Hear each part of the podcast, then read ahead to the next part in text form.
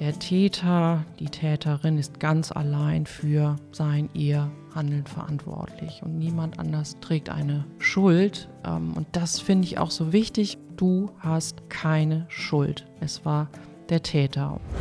Wir lassen unsere Kinder äh, mitunter da ins offene Messer laufen, indem wir sie sich selbst überlassen, weil wir sagen, wir sind selber zu verschämt darüber, um nicht nur Pornografie an sich, sondern ja auch die Art und Weise, wie etwas dargestellt wird. Ne? Also, und das ist natürlich ein, Riesen, ein Riesenproblem. Das menschliche Klassenzimmer. Psychologie und Schule. Der Podcast mit Psychologin Dr. Michaela Köller und Lehrer Fiete Wandorf. Hallo, herzlich willkommen zu unserer neuen Podcast-Folge. Ich bin Michaela Köller und ich sitze mit Fiete Wandhoff an der Universität in Kiel wieder an einem runden Tisch. Und wir haben uns ein neues Thema ausgesucht. Ja, moin erstmal. Und äh, genau, wir haben uns ein Thema ausgesucht oder viel besser, Michaela hat das Thema ausgesucht, weil das ein Herzensthema von ihr ist. Ja. Dieses Thema ist mir wirklich so wichtig. Und zwar geht es heute in der Folge um sexualisierte Gewalt. Äh, Fiete hatte ja auch ein Herzensthema vor einigen Wochen äh, reingebracht und da ging es ja um das Thema Scham. Und man sieht schon, dass das wahrscheinlich auch miteinander zusammenhängt. Aber für mich ist eben dieses Thema ganz besonders wichtig. So, jetzt habe ich äh, gelernt, dass es gut und wichtig ist, am Anfang solcher Themen eine sogenannte Triggerwarnung auszusprechen. Das heißt, ähm, wir werden in dieser Folge über ähm, Themen sprechen oder über Inhalte sprechen, die für diejenigen, die negative Erfahrungen ähm, mit Sexualität gemacht haben, da kann es zu Retraumatisierung kommen oder auch zu Traumatisierung oder zu negativen Gefühlen. So, und das sage ich hier am Anfang und gleichzeitig auch der Hinweis, wir werden in den Show Notes Hinweise darauf geben, wohin man sich wenden kann, wenn man ein großes Unbehagen spürt oder wenn man den Eindruck hat, dieses Thema könnte mich in einem Ausmaß betreffen, was für mich ungesund ist, dann könnt ihr euch dahin wenden. Mir ist dieses Thema wichtig, weil ich es aus der Tabuzone rausholen möchte. Also auch der Hinweis für euch, wenn es für euch ein großes Unbehagen bedeutet, sich diesem Thema zu nähern, dann guckt ganz vorsichtig, hat das irgendwas mit mir zu tun, mit dann guckt, wo ihr Hilfe bekommen könnt, weil darum geht es. Wir dürfen es nicht tabuisieren, weil dann die Täter und manchmal auch die Täterinnen gewonnen haben. Und das, das wollen wir hier nicht.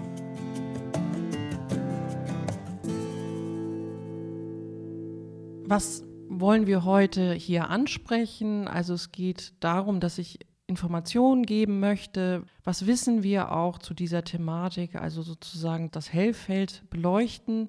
Und dann geht es aber natürlich auch um, um das Thema ähm, sexualisierte Gewalt in Schule und wie gehen wir als Lehrerinnen und Lehrer eigentlich damit um. So erstmal so als, als grobe Überschrift.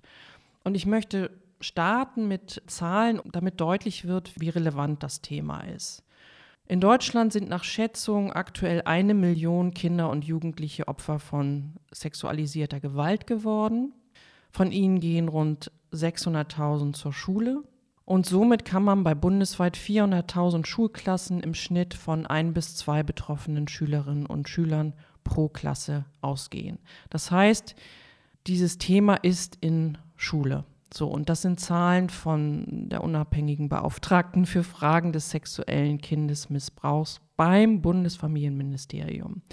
So, und hier sieht man eben schon, dass ähm, das Thema sexualisierte Gewalt auch politisch ganz oben angehängt ist. Das heißt, wir haben inzwischen jemanden, der ähm, sich damit auch politisch beschäftigt. So, und ähm, warum auch dieses Thema in einem Podcast zum menschlichen Klassenzimmer so wichtig ist. Auch hier wieder eine Zahl, weil mir das auch nicht klar war. In einer Studie zur Jugendsexualität der Bundeszentrale für gesundheitliche Aufklärung hat sich gezeigt, dass Lehrkräfte für 14- bis 17-Jährige bei Jungen die wichtigsten Ansprechpartnerinnen in Fragen der sexuellen Aufklärung sind. Bei Mädchen in diesem Alter stehen sie an dritter Stelle. So, das heißt, hier wird auch nochmal die Relevanz deutlich, die Lehrkräfte in diesem Zusammenhang haben. So, das ist sozusagen das eine und das andere ist, in der Praxis bei den Lehrkräften herrscht dagegen eine große Unsicherheit, wie man sich in konkreten Situationen verhalten soll. So, das ist sozusagen die andere Seite. Fiete wird nachher auch sagen, dass da viel in Schule auch ähm, passiert schätze ich mal. Ja, aber und gleichzeitig möchte ich aber auch nochmal unterstreichen, dass die Unwissenheit oder die Unkenntnis mit diesem Thema umzugehen, aus meiner jetzt ganz eingeschränkten subjektiven Sicht, ähm, dass sie einfach sehr, sehr groß ist noch. Ne? Also diese, deswegen denke ich auch, dass es eine hohe Relevanz hat. Und ähm, wenn, man sich an, wenn man sich diese Zahlen anguckt, heißt das ja gleichzeitig auch, dass wir auch vermutlich ja immer auch im Kollegium jemanden haben, der auch Opfer sexueller Gewalt mal geworden ist ähm, rein statistisch gesehen. Und das ist deswegen natürlich auch deshalb auch äh, mitunter ein sehr, ähm, sehr heikles Thema ist. Mhm. Ich habe mich ja in Vorbereitung auf diese Folge auch ähm, natürlich nochmal mit Texten beschäftigt und ähm, habe auch geguckt, was, ja, was ist für mich jetzt auch nochmal sehr überraschend oder was motiviert mich auch nochmal besonders. Also es gibt eben das Problem, dass Kinder und Jugendliche deshalb nicht über ihre Missbrauchserfahrung sprechen oder da auch ähm, ihm jemand nicht zu Hilfe kommt, weil, also es hat sich gezeigt, dass ein Kind aktuell sich an sechs bis sieben Erwachsene wendet, bevor ihm endlich jemand zuhört und bevor ihm endlich geholfen wird. Also dieses sechs bis sieben Erwachsene und dann erst hört mir jemand zu. Ähm, ja, das finde ich doch ziemlich krass und deswegen auch nochmal der Hinweis, ähm, wir müssen das Thema in Schule bringen und, und wir müssen auch, glaube ich, alle bereit sein, auch wir an der Hochschule über dieses Thema zu sprechen. Genau, das werden wir, denke ich, auch im, äh, im Laufe dieser Folge noch. Und äh, du hast ja auch noch mitgebracht so eine genauere Definition. Ne? Was ist eigentlich alles sexualisierte Gewalt? Ja, ähm, es ist so, dass wir über Jahre auch immer von diesem sexuellen Missbrauch gesprochen haben. Das ist sozusagen auch der Vorläufer. Dafür habe ich noch mal eine Definition mitgebracht und dann sehen wir aber auch gleich noch mal vielleicht so eine Einschränkung. Also unter sexuellem Missbrauch wird jede Einbeziehung eines Kindes in eine sexuelle Handlung verstanden, für die es entwicklungsmäßig noch nicht reif ist, die es daher nicht überschauen kann und zu der es keine freiwillige Zustimmung geben kann und oder die die sozialen und legalen Tabus der Gesellschaft verletzt. So, und das ist eine Definition der American Academy of Pediatrics. Und das ist sehr allgemein äh, gehalten, diese Definition. Und jetzt konkretisiert man das dann nochmal und man sagt dann, sexueller Missbrauch ähm, ist sozusagen jede unfreiwillige sexuelle Handlung vor dem Alter von 14 Jahren mit einer Person, die mindestens fünf Jahre älter ist. Und dieser Altersabstand wird begründet mit der Überlegung, dass sexuelle Erfahrungen mit in etwa Gleichaltrigen nicht als Missbrauch bezeichnet werden sollten. So, und hier ähm, hat eben auch die Erfahrung gezeigt, haben Studien gezeigt, dass das im Einzelfall eben überhaupt nicht gilt, weil eben Schülerinnen und Schüler sich im schulischen Kontext, aber auch im privaten Kontext, also Kinder und Jugendliche auch gegenseitig sexuell missbrauchen. Das heißt, im Einzelfall gilt diese Definition eben nicht mehr.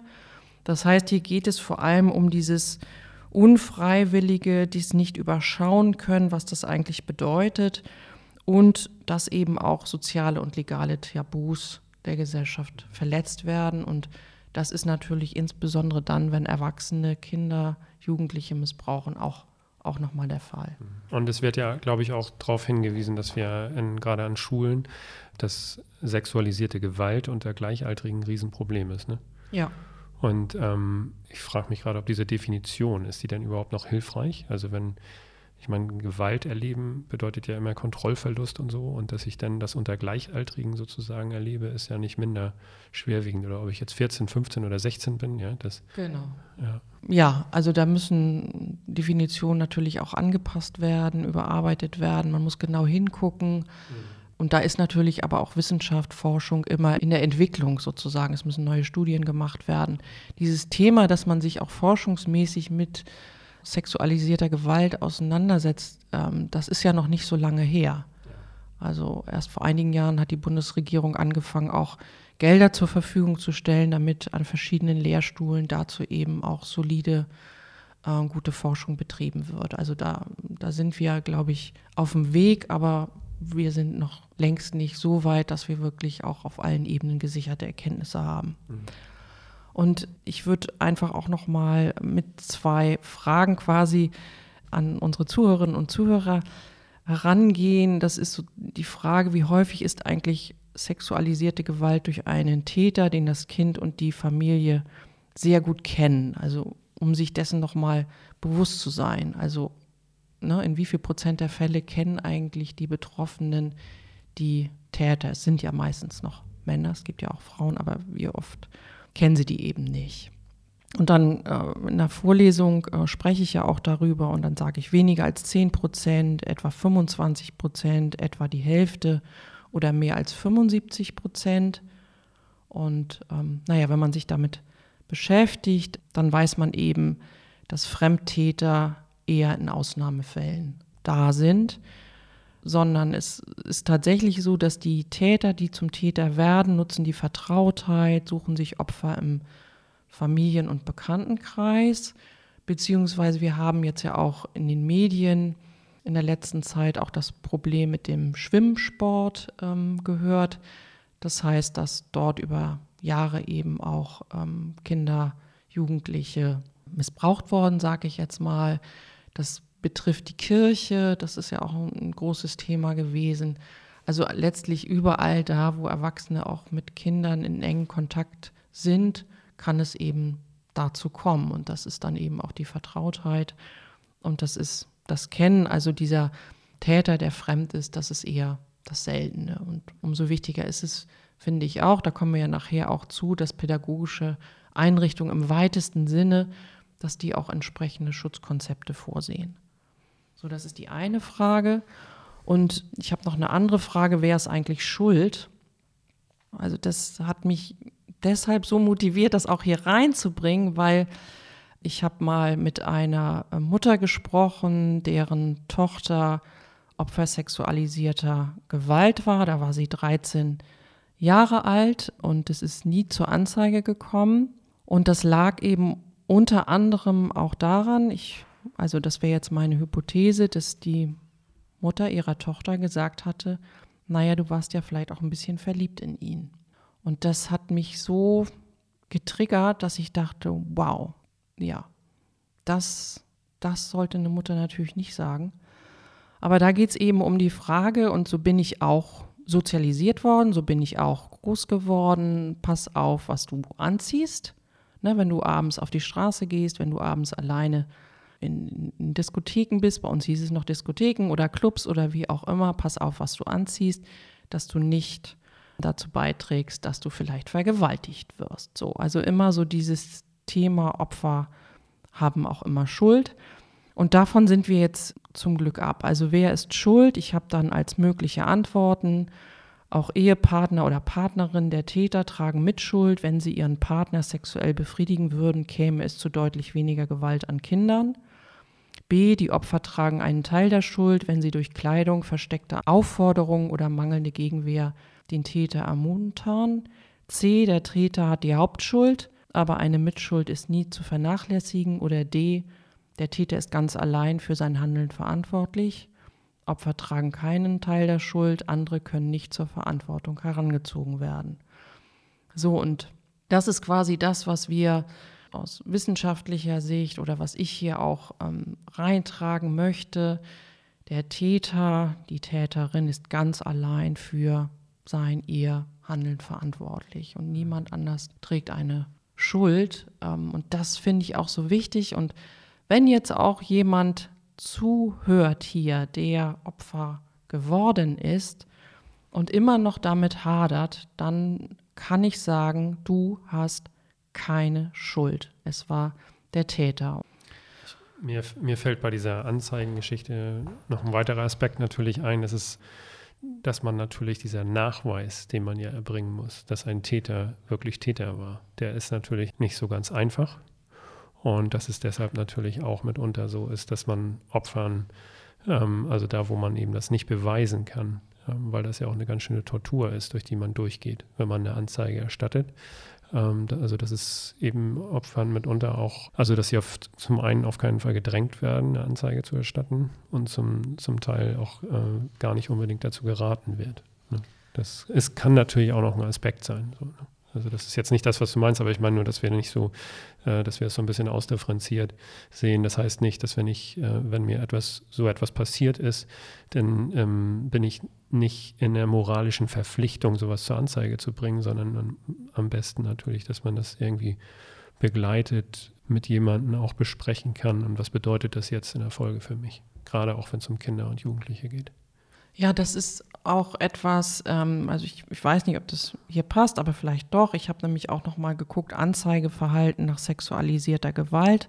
Da gab es auch vom Bundesministerium für Bildung und Forschung äh, unterstütztes Forschungsprojekt. Also wann kommen solche Taten zur Anzeige? Also was braucht es dafür? Und ganz oben habe ich mir rausgeschrieben, die Mehrheit der Straftaten gegen die sexuelle Selbstbestimmung kommt nicht zur Anzeige. Das ist eben immer noch so. Und ich kann es ja gleich sagen, womit das zu tun hat. Also Dölling und sein Team vom Institut für Kriminologie der Universität Heidelberg haben Interviews und Befragungen mit Betroffenen durchgeführt. Und die Ergebnisse zeigten eben, dass die Anzeigewahrscheinlichkeit höher war, wenn die Betroffenen die Tat als Unrecht erkennen konnten. Ne, da geht es eben schon darum, dass wenn ich mich jemandem anvertraue, dass der dann eben mir auch sagt oder die, das war nicht in Ordnung, das, das war furchtbar. Also das dann auch so zu benennen ähm, ja, und, und, sozusagen diesem Leid und der Schrecklichkeit der Tat erstmal Raum zu geben, so würde ich das sagen. Und man kann juristisch gesehen, kann man natürlich in jedem Fall auch sofort äh, erstmal Beweise sichern, sozusagen, ohne dass man in diese Anzeige reingeht. Ne, das wollte ich dann auch nachschieben. Das heißt nicht, dass man sich zurückhalten soll, sondern man, das kann man ja in jedem Fall äh, oder sollte man ja auch in jedem Fall machen, ohne dass man, bevor es dann auch noch zu dieser Anzeige käme oder so. Mhm. Das, ja, der nächste Punkt, ähm, wann ist die Anzeigewahrscheinlichkeit höher, wenn die Betroffenen sich frühzeitig nach der Tat jemandem anvertrauten? So, und auch da wieder als Gesellschaft, dass wir auch ja, bereit sind, diesen Betroffenen zuzuhören oder dass wir auch immer signalisieren, wenn sowas passiert, dann könnt ihr uns an euch wenden. Das ist schon wieder so ein bisschen Vorgriff auf das, was am Ende dieser Folge kommt. Dann dieses Thema, wenn Beweise für die Straftat vorlagen, das ist das, was du eben auch gesagt hast. Ganz wichtig ist eben, möglichst Beweissicherung vorzunehmen. Und der letzte Punkt, wenn positive Erwartungen der Betroffenen an das Strafverfahren vorhanden waren.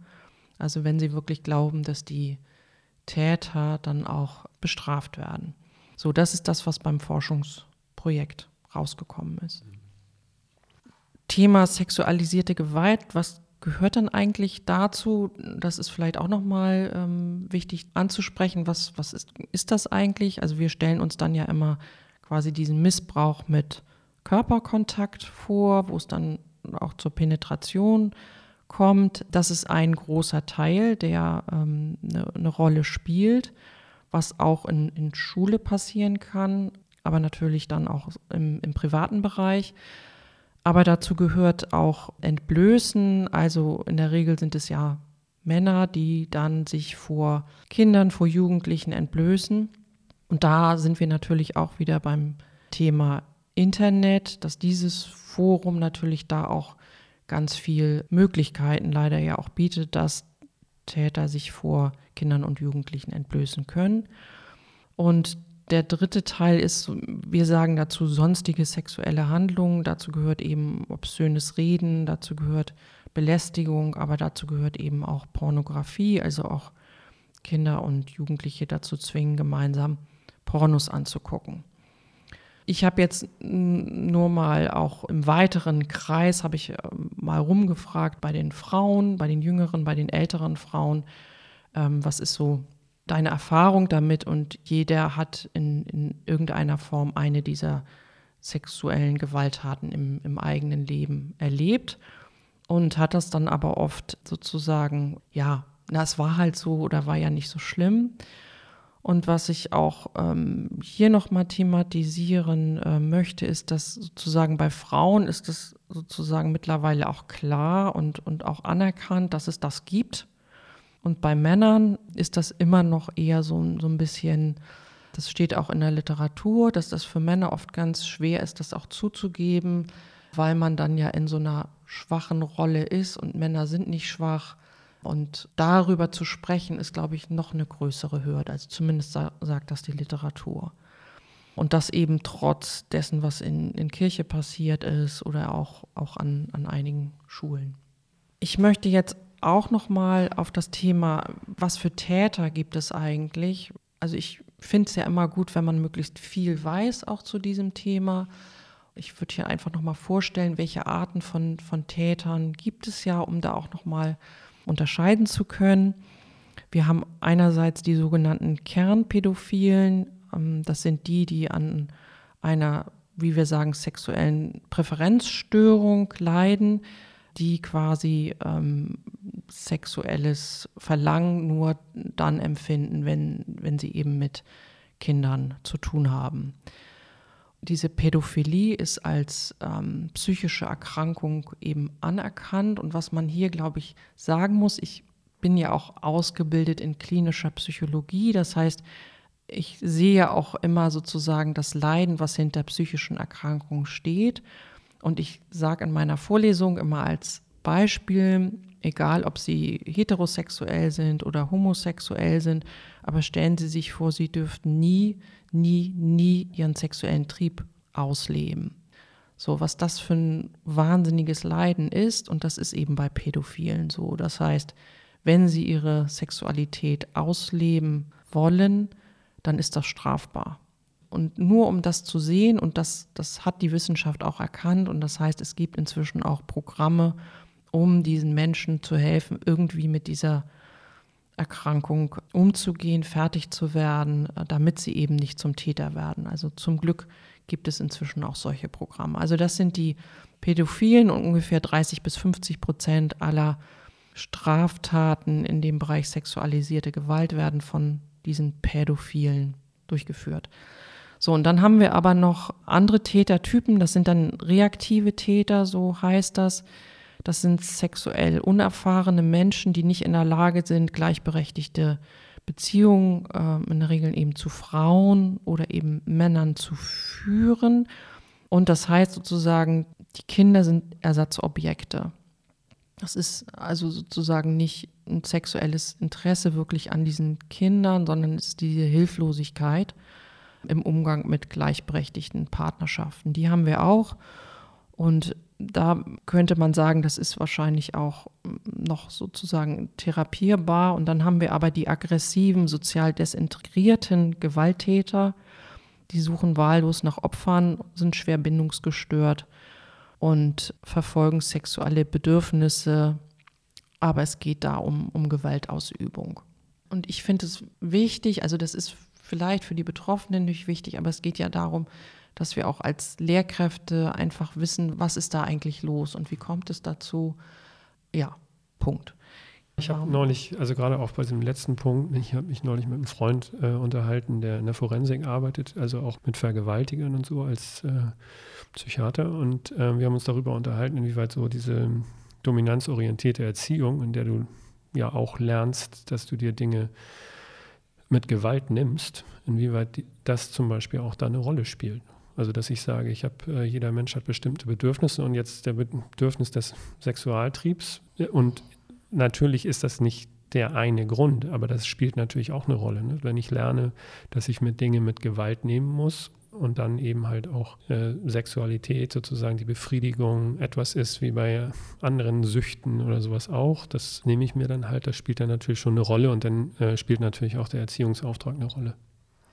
Also das ist klassisches Lernen eben auch, ne, wenn dein Verhalten verstärkt wird, wenn du damit erfolgreich bist, also wenn du dich befriedigen kannst, indem du Gewalt ausübst und du bist damit erfolgreich, hast so ein Macht-Dominanzgefühl, dann ist die Wahrscheinlichkeit hoch, dass du es weitermachst. Oder auch das Thema Modelllernen, ne, wenn du andere siehst, die so etwas tun oder in, wenn in irgendwelchen Songs das auch verherrlicht wird und du identifizierst dich dann auch mit diesen Protagonisten, ja, dann, dann ist das sozusagen auch in, in dem Teil der Gesellschaft, wo du dich vielleicht aufhältst, anerkannt. Und dann machst ja, du es auch ja, eher. Und da spielt natürlich vieles auch eine Rolle, wo man, also wo, ne, Thema Empathie, was wir schon hatten, ähm, wie weit habe ich überhaupt einen Zugang zu mir selbst auch, wenn ich Täter bin? Also wie, wie ist das überhaupt möglich, dass ich so etwas durchführe, ohne das Leid des anderen zu sehen? Da spielt ganz vieles rein und das äh, und letztlich dann eben halt auch der Erziehungs- oder Bildungsauftrag oder wie auch immer von der Schule. Und es reicht eben nicht, die Dinge einfach nur zu unterdrücken. Unterdrückung ist keine, Emotionsunterdrückung ist keine Emotionsregulation. Also das kommt da dann sozusagen wieder zum Tragen.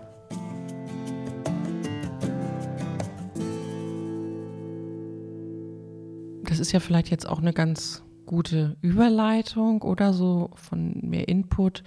Jetzt so, so langsam in Richtung Schule und was, was machen wir denn äh, in Schule damit? meine Überlegung war, dass, also für mich ist es einfach wichtig, wenn wir in, in Schule auch ähm, Prävention betreiben, wenn wir auch intervenieren wollen, dass wir uns dann als Lehrkräfte auch erstmal fragen müssen, wie gehe ich denn eigentlich mit meiner eigenen Sexualität um?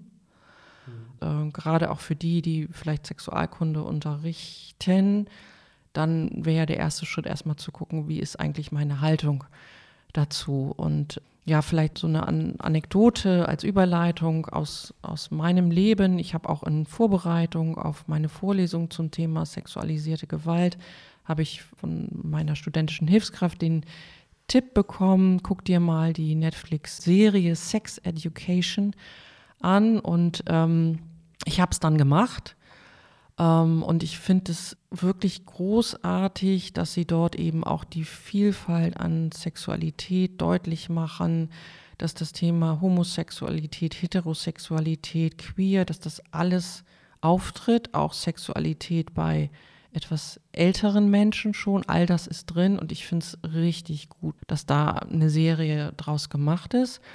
Aber es war eben so, dass, ich weiß nicht, in einer der ersten Folgen ging es dann auch um das Thema Cybermobbing.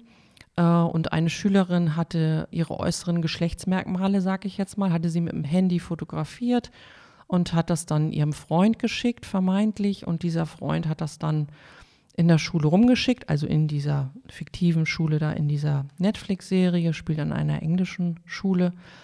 So, und dann ging natürlich der Shitstorm los, oh, wie hässlich und wie furchtbar und so weiter, also ganz schlimm. Und naja, dies, dies Mädel war total ähm, verstört, weil das dann auch alles viral ging dort. Und im Rahmen einer Zusammenkunft der Schülerinnen und Schüler in der Aula der Schule wollten dann ihre Freundinnen und Freunde Solidarität bekunden mit ihr und sind nach und nach aufgestanden. Ich habe es mir auf Englisch angeguckt und da hieß es dann eben, it's my vagina, it's my vagina und man hörte das dann 20 bis 30 Mal in dieser Folge. Ja, aber sie hat ihre äußeren Geschlechtsmerkmale ähm, gefilmt oder fotografiert und das ist die Vulva. So, das heißt, in einer amerikanischen Sendung, Serie aus 2022, vielleicht ist es auch 2021 gedreht worden, kann ja sein, aber da werden die weiblichen Geschlechtsteile falsch bezeichnet. Und ähm, ich habe dann so im bekannten Freundeskreis überall mal rumgefragt, äh, wie findet ihr denn das? Und ist doch Skandal. Und ich habe mich total aufgeregt. Und dann hieß es nur so, naja, ist ja nur ein Film. Und dann habe ich gesagt, ja, aber stellt euch vor, der Penis des Mannes würde als Hoden bezeichnet oder umgekehrt, was wäre dann los? Also man sieht einfach da noch so ähm, die Unterschiede und dann wollte ich Netflix schreiben, eine E-Mail schreiben, Drehbuchautoren, ich hatte mir schon alles rausgesucht. Und dann habe ich aber die nächsten Folgen geguckt und irgendwann später klären sie das dann quasi auf oder dann, äh, sie sprechen da nicht drüber, aber auf einmal gibt es dann so ein, so ein Bild, ein Modell von einer Vulva und da erläutern sie dann, dass es nicht die Vagina ist, sondern die Vulva. Also willkommen in 2022. So, also, und das ist jetzt sozusagen die, die Überleitung. Ja. Also wenn wir als Erwachsene nicht mal wissen, wie, wie unsere Geschlechtsmerkmale heißen und was alles dazugehört, wie wollen wir dann guten Sexualkundeunterricht machen und wie wollen wir dann auch die sexuelle Selbstbestimmung dieser jungen Menschen fördern und, und unterstützen. Das war mein großes Fragezeichen und also ich war total emotional und dachte, okay, wir müssen was tun. Ja, so. Ich würde da vielleicht noch mit reinbringen wollen, also, ähm, ne, also zu sexualisierter Gewalt gehört ja auch einfach dieses, äh, das, diese Gewalt unter Gleichaltrigen, was ja auch im Schulkontext eine große Rolle spielt, ein großes Problem ist. Und natürlich auch ein Bewusstsein dafür, was ist da eigentlich schon Gewalt? Also nicht nur das Penetrieren sozusagen und auch nicht nur die, die körperliche Gewalt, sondern vor allen Dingen ja auch die psychische Gewalt. Und ähm, und da spielt natürlich Pornografie eine ganz große Rolle. Und auch da ist es, denke ich, so, dass wir, weil wir so Hemmungen haben, auf, letztlich auch aufgrund unseres äh, kulturell angelegten Schamgefühls, ähm, das überhaupt zu benennen, darüber zu sprechen oder was auch immer, findet das vermutlich im Schulkontext kaum, also oder zumindest hat es nicht diesen Stellenwert, den es, den es haben sollte. Also dass wir lassen unsere Kinder äh, mitunter da ins, ins offene Messer laufen, indem wir sie sich selbst überlassen, weil wir sagen, wir sind selber zu verschämt darüber, um nicht nur Pornografie an sich, sondern ja auch die Art und Weise, wie etwas dargestellt wird. Ne? Also ich habe irgendwo mal Zahlen, ich weiß nicht, ob das so stimmt, aber dass irgendwie drei Viertel aller pornografischen Darstellungen sind eben gewaltverherrlichend. Es geht um, um, Dominanz und Erniedrigung. Ja, und in der Regel wird die Frau halt erniedrigt und so. Und, und wenn wir keinen vernünftigen Sexualkundeunterricht haben und gleichzeitig auch, ähm, wenn von Hause aus nicht aufgeklärt wird, was jetzt eigentlich Liebe, Zärtlichkeit und Sexualität so bedeuten kann und was es auch so schön machen kann, ähm, dann überlassen wir sozusagen diesen Porno-Streaming-Diensten die Aufklärung. Und, ähm, und dementsprechend verroht wird dann auch mitunter miteinander umgegangen. Und das ist natürlich ein Riesenproblem. Also dann geht es ja auch um Medienaufklärung und so weiter. Und das, was du als Beispiel jetzt genannt hast, das ist ja gar nicht das ist ja ein häufiges Beispiel, also aus dieser Netflix-Serie. Ne? Ich vertraue jemanden, ich äh, schicke Bilder von mir und derjenige schickt es weiter. Und dann soll ich damit klarkommen. Das hatten wir auch beim Thema Scham. Ne? Also wo soll ich denn noch hin mit mir, wenn das jetzt in der ganzen Schule rum ist und dann in der ganzen Stadt oder was auch immer. Mhm. Ja. Also da haben wir, glaube ich, echt ein Problem und es ist Zeit, dahin zu gucken und zu überlegen, auch was, was machen wir jetzt auch als Einzelschule und was mache ich eigentlich auch als Lehrerin oder Lehrer, die dann ganz konkret in Schule unterwegs ist. Und ich habe dir das ja vorhin auch schon erzählt, also ne, das schleswig-holsteinische Grundschullehrkräfte wurden gefragt, so zum Thema Sexualkunde. Und dann haben sie gesagt, ich unterrichte lieber Deichbau als Sexualkunde. Und das ist, ja, das bringt es so schön auf den Punkt, ne? dieses Thema, oh, wie, wie gehe ich denn damit um, wenn Schülerinnen und Schüler irgendwie Fragen stellen? Und ich kann das ja auch verstehen. Natürlich werden sie vielleicht auch mal fragen, also jetzt in meinem Fall würden sie fragen, Frau Köller, und wie ist das denn bei Ihnen? Haben Sie denn auch noch Sex? So, und ja, was antworte ich denn dann eigentlich? Will ich, dass mein Privates auch in Schule kommt? Oder genau. auch nicht. Also solche Fragen, ich kann das auch verstehen, dass man da. Ja, und dann gibt es halt auch eine, und da gibt es ja auch, auch eine berechtigte Grenze, ne? also ja. eine berechtigte Distanz. Ich muss ja nicht alles von mir erzählen und ja, vielleicht rührt es nicht nur daher, dass ich nicht so gerne das unterrichten mag, sondern natürlich auch habe ich gewisse Hürden zu überwinden. Wir haben die häuslichen Vorstellungen, die ganz, ganz unterschiedlichen Kulturen, häuslichen Kulturen, wie damit umgegangen wird. Die sind mitunter sehr, sehr abweisend. Also das heißt, ähm, auch bei den einen wird ganz offen von Anfang an darüber gesprochen, über den Körper, über das, was so, was so vor sich geht, über Erektion und Samenerguss und so weiter. Und bei den anderen wird das gar nicht. Also da wird null drüber gesprochen und es wird sich auch verbeten, darüber zu sprechen. Und da über diese Hürden müssen Lehrkräfte natürlich rüber. Sie müssen ja auch vorher die Eltern mit ins Boot holen und den Eltern deutlich machen, ähm, warum machen wir das jetzt eigentlich? So, und ich sage, ähm, meinen Studierenden sage ich immer, es geht jetzt nicht darum, nicht in erster Linie darum, dass ihre Tochter mit elf nicht schwanger werden soll oder so, sondern es geht tatsächlich auch um eine, zum einen geht es darum, ein natürliches Gefühl für den eigenen Körper zu erlangen.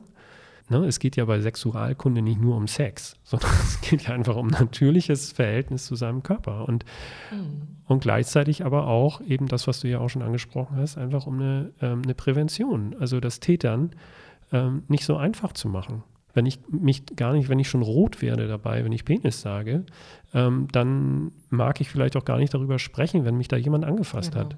So. Ja. Oder wenn mir der Täter seinen Penis gezeigt hat, dann bin ich nämlich sprachlos. Ich kann da gar nicht drüber sprechen. Ja. Und Stichwort Sexualkundeunterricht. Also ich habe eben auch gelesen, dass es vor allem noch um Fortpflanzung geht, also was du eben sagst. Und so habe ich früher Sexualkundeunterricht auch erlebt. Das, also wie verhüte ich? Ja. Das habe ich so gelernt und das scheint auch immer noch so zu sein.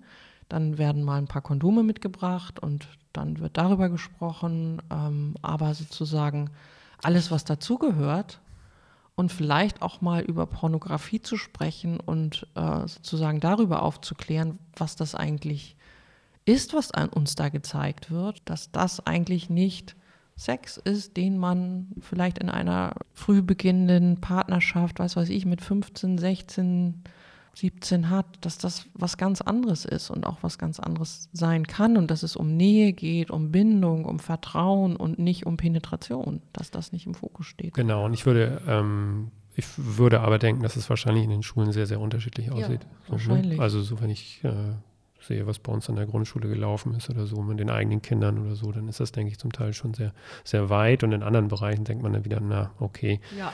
äh, worüber sprecht ihr denn so? Und das ist dann, ähm, wenn der Sexualkundeunterricht sozusagen an diese gesellschaftlichen Normen, also das, ähm, was, was man tut und was man nicht tut und so weiter, ne, also gebunden ist, dann ist es natürlich schwierig. Und vor allen Dingen, wir sind natürlich als Lehrkräfte sind wir, äh, wir sind ja in einer anderen Zeit sozialisiert. Also wenn ich jetzt selber was weiß ich, Mitte 50 bin, dann trage ich natürlich auch die Normen mit mir rum, die dann irgendwie in den, in den 60er, 70er Jahren oder sowas en vogue waren und damit fühle ich mich wohl. Und dann habe ich vielleicht auch Schwierigkeiten mit, mit allem anderen sozusagen. Und das ähm, kann dann natürlich auch eine Rolle spielen. Aber es gibt ja Konzepte, ähm, in Schleswig-Holstein sind wir jetzt, haben wir es auch im Schulgesetz jetzt ähm, endlich drin, dass wir, also jede Schule muss ja ein Präventionskonzept jetzt ausarbeiten, vorlesen, da sind wir ja gerade bei.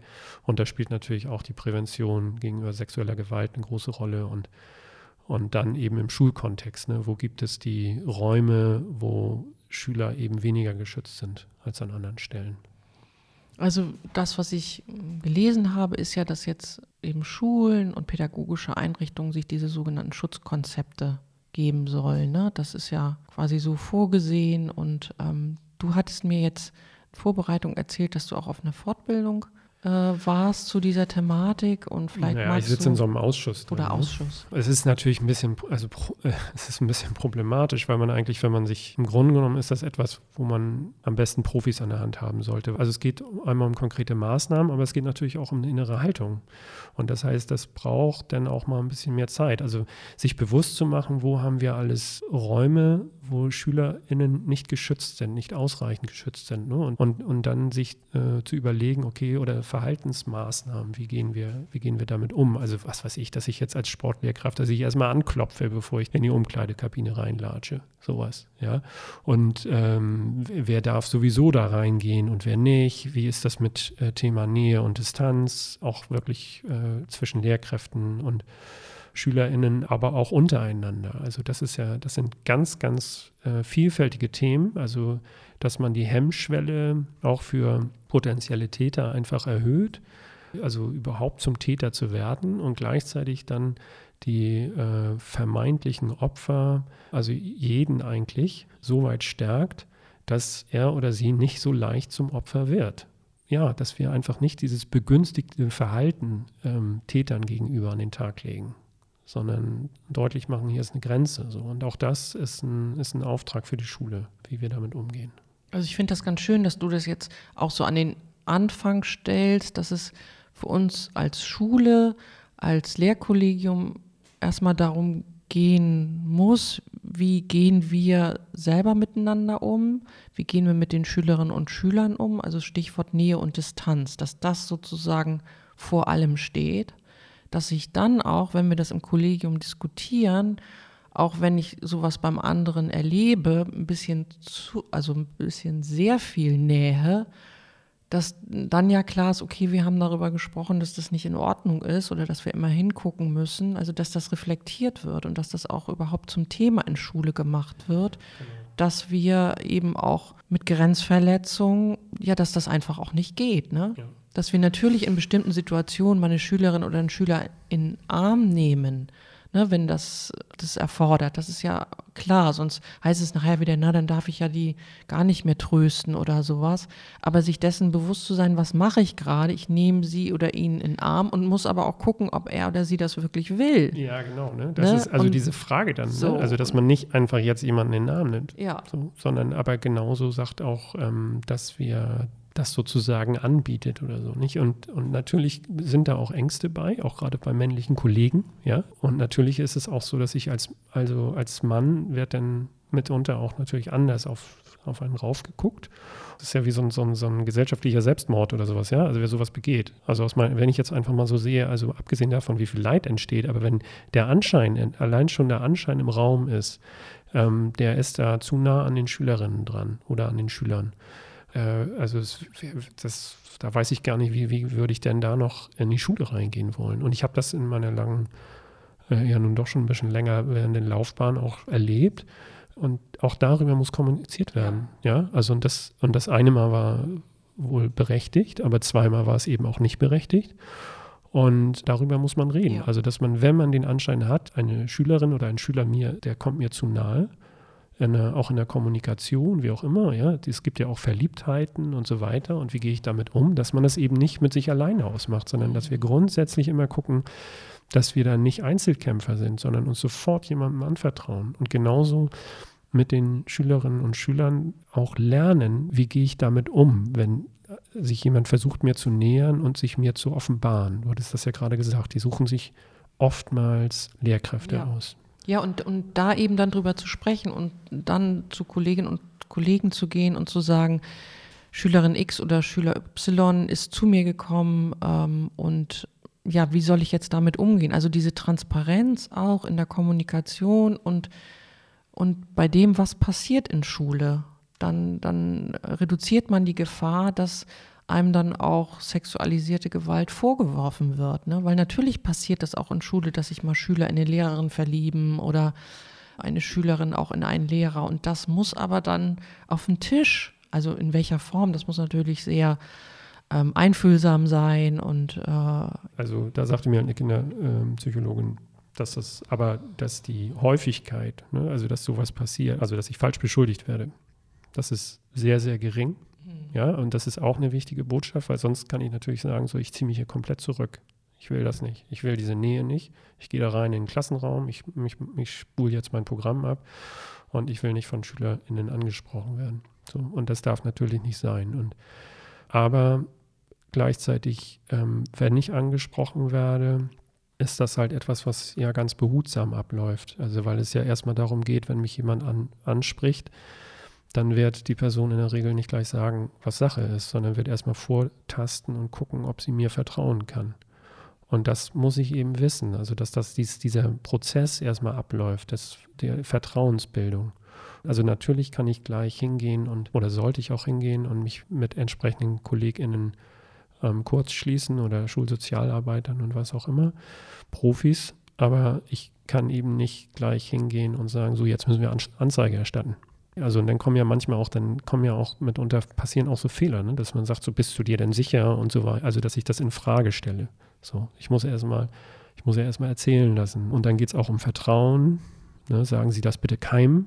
So, aber Sie müssen mir versprechen, dass Sie das niemandem sagen, was ich Ihnen jetzt erzähle.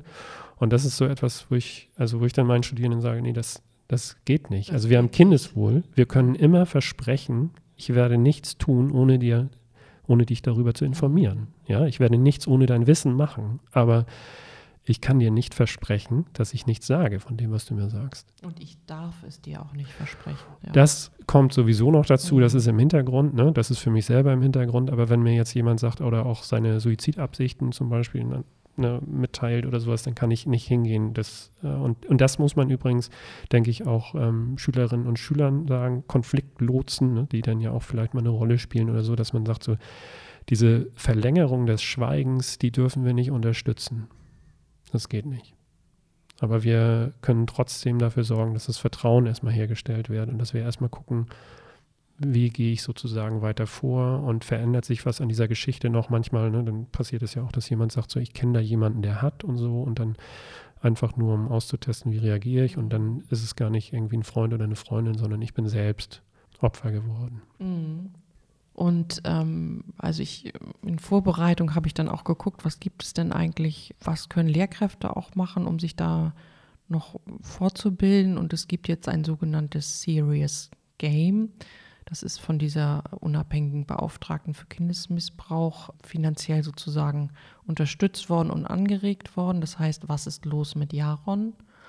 Kann man im Internet gucken und dann kann man sozusagen auf verschiedenen Leveln spielen, in Anführungszeichen. Da geht es eben um verschiedene Fälle sexualisierter Gewalt und ich bin in der Rolle der Lehrerin oder des Lehrers und muss dann immer so Entscheidungen treffen. Ich habe jetzt das erste Level gespielt, in Anführungszeichen, und ich finde, das ist sehr, sehr gut gemacht. Also, wo man dann auch mal zu Hause sich in Ruhe hinsetzen kann und erstmal für sich so gucken kann, was, was weiß ich eigentlich, wie würde ich reagieren und ähm, an wen kann man sich wenden. Also da, da kann man schon ganz viel in Erfahrung bringen. Ich denke grundsätzlich, genau, also als Lehrkraft, ich bin, ich bin kein Therapeut, ich bin in dem Fall keine Fachkraft, wenn man so will, aber ich bin ein Mitmensch und Erwachsener, der eine gewisse Verantwortung trägt. Und du sagtest ja vorhin auch dieses äh, mit dem, na, wie hingucken, nicht wegschauen und diese erschreckende Zahl, wie vielen sich äh, die Opfer sozusagen erstmal offenbaren, bevor überhaupt jemand irgendwie tätig wird oder so. Das heißt, ich nehme Veränderungen wahr. Ich nehme Veränderungen bei meinen SchülerInnen wahr und dann äh, gehe ich mit jemand anderem darüber in Kontakt. Sei es auch natürlich auch, dass ich der Schülerin oder dem Schüler selber auch mitteile, dass ich sie sehe, dass ich sehe, dass da irgendwas, irgendwie eine Veränderung ist. Ich nehme dann eine Veränderung bei dir wahr. So, ist alles okay bei dir? Ja. Und das ist erstmal eine erste Kontaktaufnahme. Ich erwarte dann noch nicht, dass du mir sagst, was ist jetzt los, sondern ich signalisiere dir erstmal, dass ich dich sehe. Und dann hast du selber die Möglichkeit, auf mich zuzukommen. Wir müssen halt auch so ein bisschen aufpassen, auch gerade wenn das so in der Zeit der Pubertät oder so passiert, ne, wo auch ähm, viele Ups und Downs und so weiter da sind, dass man das eben nicht einfach abtut. Das ist auch so ein so etwas, was wohl sehr häufig vorkommt, dass man sagt, ja, die ist aber auch in der Pubertät, ja. Und warum ist sie auf einmal so still? Naja, Pubertät und so weiter. Und das, ähm, kann natürlich auch eine Rolle spielen, das, das wissen wir alles nicht, aber erstmal geht es darum zu signalisieren, also ich bin da. So. Und dann sich klar zu machen, auch an wen kann ich mich jetzt wenden, wie wir weiter vorgehen. Ja, also, dass wir nicht drängen, nicht drängeln. Gerade wenn es im häuslichen Bereich ist, dann ist es ja ganz fürchterlich, weil dann eine ganze Welt zusammenbricht. Wenn man jetzt sagt, ich muss da jemanden rausholen, um ihn zu schützen und so. Und dass wir einfach, äh, ja, wir sind dann wieder beim Thema Kommunikation und dass wir zeigen, dass wir da sind. So. Ich finde, das ist ein guter Schlusssatz. Ähm, also nochmal der Hinweis, dass wir in den Shownotes dann auch ja, Literatur angeben und auch Stellen, wo man sich hinwenden kann als Betroffene oder Betroffener oder auch als Lehrkraft, angehende Lehrkraft, die ähm, da mehr wissen möchte. Ja, ich bin sehr glücklich, dass wir dieses Thema hier heute behandelt haben. Ähm, ja, und auch glücklich, dass du mit mir das Thema gemeinsam hier besprochen hast, dass wir beide Seiten hier auch haben. Ja. Danke.